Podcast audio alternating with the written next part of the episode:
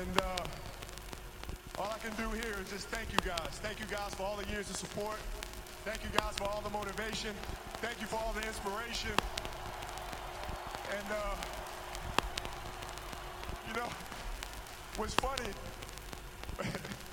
the thing that had me cracking up all night long was the fact that I go through 20 years of everybody screaming to pass the ball. Then the last night, they're like, don't pass it.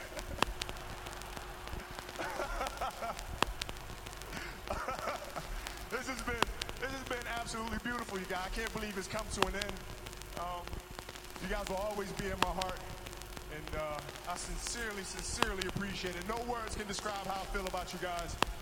And uh, thank you, thank you from the bottom of my heart. I, God, I love you guys, and uh,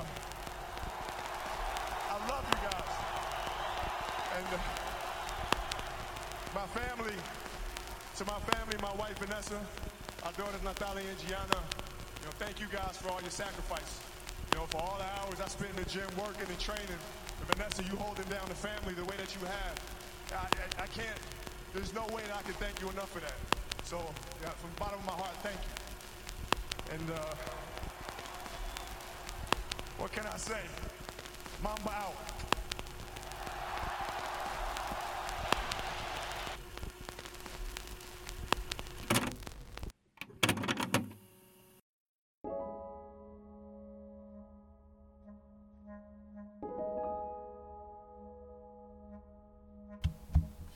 各位好，欢迎收听翻转体育的流星系列。这又是一期特别节目。我没有想到流星系列之前为斯特恩录制特辑，不久后这么快要为别的人录特辑，更没有想到这个人居然是一直很活跃的传奇球星科比。节目标题，我想许多经历过科黑科密年代的人都能理解其中的故事。而我其实是想要分成三个部分，讲述科比不同的意义。凌晨四点的洛杉矶，代表科比的偏执；六十亿，代表科比作为超级明星的国际影响力；而最后，则是科比作为篮球迷回忆的一部分。那么，我们就先从凌晨四点的洛杉矶开始讲述科比的故事。一，凌晨四点的洛杉矶并不完美。众所周知，科比是一个偏执狂。这意味着很多事情。对于球员来说，这其实是个好事。科比的求胜欲望极其强烈，自信心和意志力也极其强烈。想要的东西就必须要做成。科比曾经说过：“宁愿三十头零中，也不愿九头零中。九头零中意味着你失去了信心，无法再继续比赛了。”一氧化碳、二氧化钙、三三氧化二铁、四氧化三铁。科比在场上最为人诟病的一点，就是他过于突出个人的风格，但他并不会背叛自己的选择，只要他觉得自己的选择是对的，就不会犹豫。这坚持的背后，是他无穷尽的训练和自律。他在场下的训练，可以用一句科比和记者的回答概括，那就是著名的：“你见过凌晨四点的洛杉矶吗？”他把自己训练成了，也许是同时代体力最好的球员之一。开发出了自己的每一点天赋。可以说，科比的一切成就都和他偏执的特点有关。但篮球作为一项团队运动，即使是天才，也需要找到自己和他人共处的方式。也正因为这一点，科比从来都不是个好相处的队友。和科比拿来比较的同时代球星有邓肯和詹姆斯，而他们一个很大的不同之处就在于领导力。邓肯被视作沉默的领袖。以行动代替言语，在行为哲学上，也许是中国球迷最为熟悉和理解的球星。詹姆斯则是精明的领袖，他不只是小皇帝，是 king，在场上场下也早早铺开自己的商业帝国，并且为需要帮助的人发声。而科比和他们都不一样，科比并不是真正意义上的天生领袖，他没有什么领袖的智慧，他只会用篮球的方式领导队友。科比不会一遍一遍地安抚队友的情绪，这一点，两代超级中锋奥尼尔和霍华德都领教过科比的厉害。他性格张扬，是二十一世纪垃圾话最厉害的球员之一。他领导球队的方式，在我看来，就是他的求胜欲望。我可以带你们赢球，我也只想赢球。是三个人、四个人，我都要一起赢球。我想这是无数人迷上他的原因，也是奥尼尔和霍华德与科比分歧的根源。科比就像是求胜欲望的化身，像机器一样永不停歇，直到他胜利为止。科比从进联盟到退役最大的话题之一，就是他和乔丹的相似之处。乔丹是公认的篮球史上最伟大的球员，在退役后，媒体对于下一个乔丹的执念压垮了许多年轻球员。这其中只有科比脱颖而出，达到了可以与乔丹扳手腕的境界。中国球迷一直是喜欢比较球员的，科比也常常被戏称为手小一点的乔丹，和德维恩·韦德这个矮五公分的乔丹一样，距离迈克尔·乔丹都差了那么一点点。但科比和乔丹的相似之处不止于此，他们都是偏执狂，都追求完美，对胜利充满渴望，在场上不放过攻防两端的任何一个细节。关于科比和乔丹的对比，分别执教过两人的传奇教练菲尔·杰克逊认为，乔丹在很多维度上天生就是完美的球员，而科比则是逐渐改变自己，才走到了更高的高度。按照杰克逊的对比。乔丹是天生严厉的领袖，极其擅长控制队内情绪。而科比刚进联盟时，因为年纪小，不擅长社交，是选择严厉训练自己，来给队友树立榜样。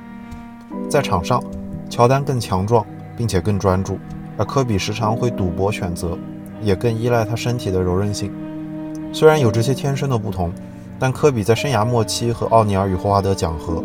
身体上不仅柔软，而且也是我印象中为数不多可以让詹姆斯背身拿球时非常头疼的防守者，已经成为了柔韧且有力量的球员。这些都是科比一步一步追赶乔丹后的结果。我觉得也体现在二人对于比赛悟性的不同。乔丹如果犯了错被杰克逊换下，下次上场时会问清楚出问题的所在。而科比则在场下会不停地逼问杰克逊自己何时能再次出场，但科比这个不不停折磨他人和自己的习惯，也是他不停进步的原动力。乔丹在生涯中两次退役，远离篮球，九五年更是直言自己的身心已经对篮球有些疲倦，但科比从来没有休息过。如果不是退役前他那次跟腱重伤，我想他也不会这么快就退役。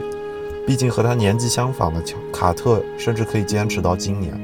而卡特年轻时经历过比科比严重的多的伤病。有人说过，伤疤是男人的勋章，那科比可以说是不折不扣的满身勋章的荣誉老兵。虽然他直到生涯最后才遇上了曾经折磨卡特和麦迪的那些毁灭性的伤病，但这除了他对于自己柔韧性苛刻到变态的追求。更多是因为科比选择无视病痛，带伤坚持。从他新秀赛季开始，其实每个赛季科比都经历过伤病。九九年手腕扭伤，零零年带脚踝伤出战立功，零一年手肘受伤，零三年肩膀动手术，零七年背部受伤。这样的伤病清单延续了他的整个职业生涯。球员时代的科比的手指伤势其实从未痊愈，始终带伤出战。膝盖也多次抽水动手术，脚踝则反复扭伤，手腕伤也多次复发。可以说，他所有的赛季都在同伤病做斗争。但科比做到了在生涯的后半段继续追逐荣誉，并且完善自己的力量、技术和领袖力。这其中的偏执程度，我想是无需多言的。最后一季，科比在每一战都获得了对手的尊重。没有了科比的 NBA 赛场，可能对于新一代球迷来说。也是十分陌生的。二，如果有六十亿篮球迷的话，科比的功劳不少。六十亿这个词最初是中国的科黑发明的，用来嘲笑科比粉丝在网络上无处不在的存在感和强大的战斗力。一定要比较的话，可以参考如今许多偶像粉丝的实力。遥想当年。大家还只有 CCTV 五和上海劲爆体育等卫视频道直播时，拥有姚明的火箭队几乎永远是最受欢迎的球队。CCTV 五在比赛中的短信支持活动，几乎永远是百分之九十九支持火箭，只有遇上湖人和科比，才会变成百分之六十支持火箭。我其实不知道科比最初为什么拥有那么多中国粉丝，以至于在中国人气可以和姚明比较。但我想，绝大多数科迷并不是因为科比是李小龙的忠实粉丝才喜欢上他，而李小龙作为一代动作片超的超级明星，尤其是许多黑人孩子的偶像，的确对科比产生了非常深的影响。科比不仅在许多场合向李小龙致敬，甚至还和耐克一起出品过2010年的科比五李小龙战战靴，把鞋带换成了黄色，致敬李小龙最后一部电影《死亡游戏》。除此之外，现在湖人的球员凯尔库兹马也讲过一个故事。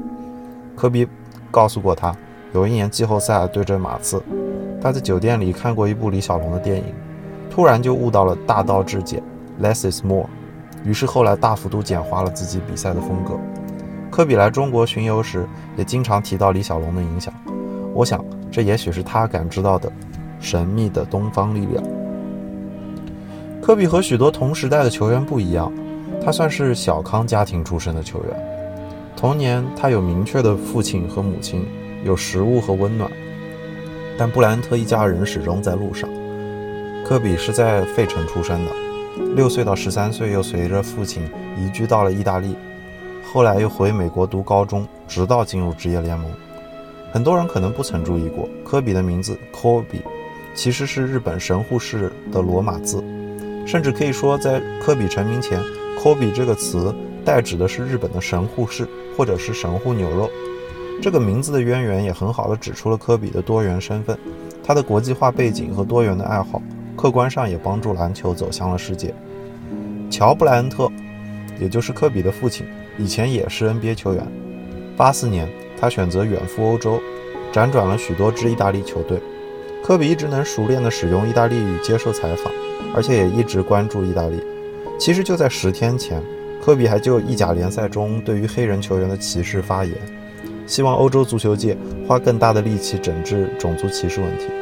这里插句题外话，我以前就好奇过，如果 NBA 没有 NBA 在中国的巨大的成功，中国人能够在多大程度上放下对黑人的歧视呢？这里面的难堪的例子太多，即使今天我也经常能听到身边的朋友使用“尼哥”这两个汉字，但科比还在打球的时候。甚至会有很多球迷讨论科比的颜值是不是非常帅气，这里面其实能看出一个体育超级明星带来的正面意义。这点上，姚明也对于美国人撇除对于亚裔的一些嗯面容的歧视做出了许多类似的贡献，但在这里我就先按下不表。绕回来接着说科比，他除了精通意大利语，也逐渐学会了另一门罗曼语族的语言——西班牙语。许多球迷可能会以为这是科比后来和西班牙传奇球星保罗·加索尔合作多年的结果，但其实根据报道，这还是因为他的老婆瓦妮莎 （Vanessa） 有一些墨西哥血统。据说瓦妮莎的母亲喜欢在他们家里放一部墨西哥电视剧的主题曲，这可能反过来促进了科比逐渐掌握西班牙语。在西语裔众多的加利福尼亚州，尤其是在洛杉矶 （Los Angeles），作为湖人的当家球星。我想，科比会使用西班牙语，也当然推动了篮球在美国西语圈，甚至在世界范围内的西语圈国家的传播。精通意大利语、西班牙语两门语言，反过来也促进了科比和世界足球圈的联系。科比在意大利期间就受到了足球的熏陶，私下里也喜欢看球、踢球，造访过 AC 米兰和巴塞罗那俱乐部，并且交换了球衣。这次科比出事后。几乎是得到了整个足球圈的响应，内马尔更是在场上进球后比出了二十四的手势，而梅西除了第一时间悼念了科比，还明确的写道：“是科比让他有了看篮球的好奇和动力。”我想这用来囊括科比作为世界范围内篮球大使的影响力就非常贴切。科比有六十亿粉丝，这曾经是个中国球迷的黑话，但这黑话里也有几句真实。三，相爱相杀的岁月是科黑的青春。严格意义上，我其实并不算科比的粉丝，甚至在早期，我有些讨厌科比的张扬和过于自私的球风。熟悉我的朋友知道，我在姚明之外最早喜欢的 NBA 球星是布兰登·罗伊，他是无私和低调的典范。我对科密与科黑的争斗也没有什么感觉，只是觉得这种争斗毫无意义，甚至引人发笑。但转到足球一边，当年还是中学生的我，也没少为了阿森纳在网上挥斥方遒，主持正义。如今再看，这些时光都已经是温暖回忆的一部分了。一一年，呃，一六年，科比在退役赛中拿下了六十分，引爆过舆论。当时虎扑赛后的服务器像往常一样不堪流量涌入，崩溃了。一片纪念科比生涯的帖子中，我最喜欢的一个帖子，是名字叫做。二十年来，球迷和媒体为科比制造过多少专属词汇？那个帖子其实没有太多刻意的煽情，就看到大家在罗列给科比编过的段子，非常温暖，同时又很欢乐，好像一起又听了一场老大的比赛，又看着黝黑的窝壳，或者相互之间叫嚣着你行你上，然后和六十一科迷们一起去看凌晨四点的洛杉矶。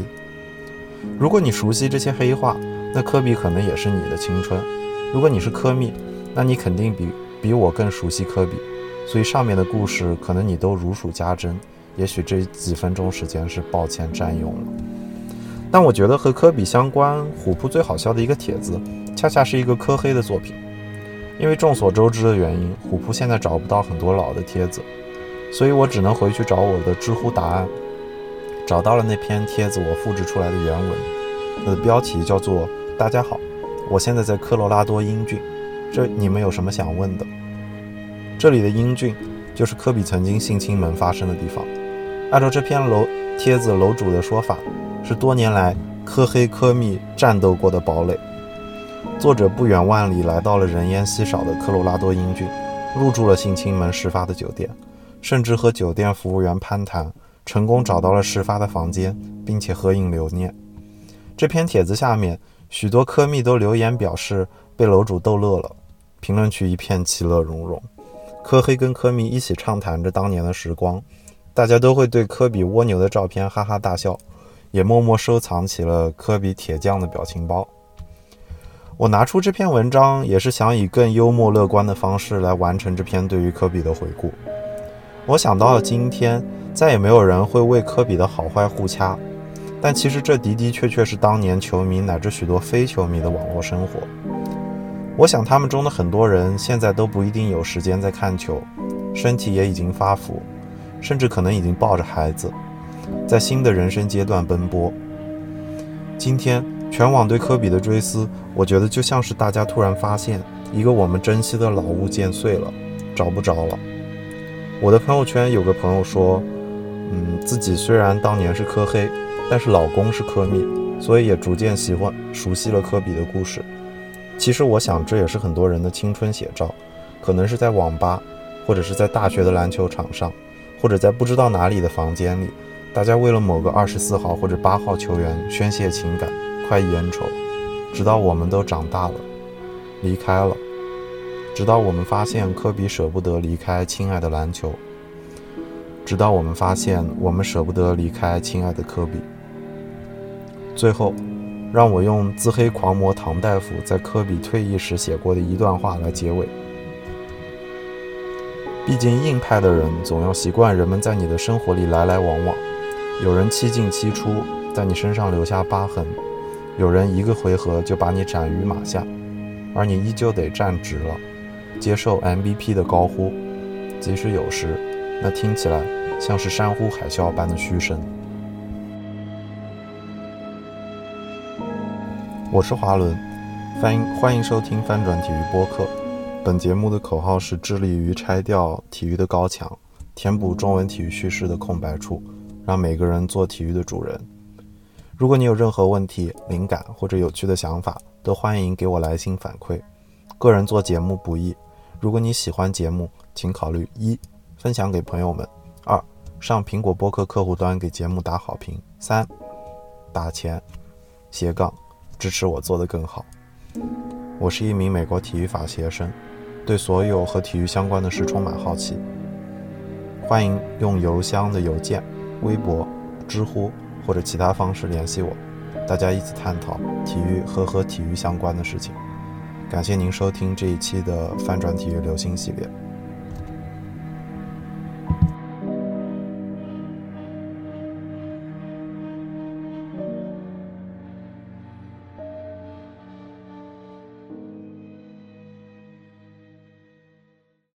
And last but not least, the great Kobe Bryant, a guy that would push me.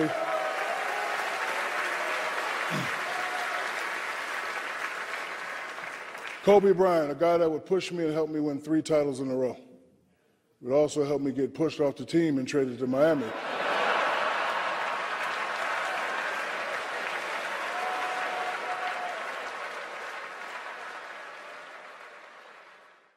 Welcome to the Kobe Show.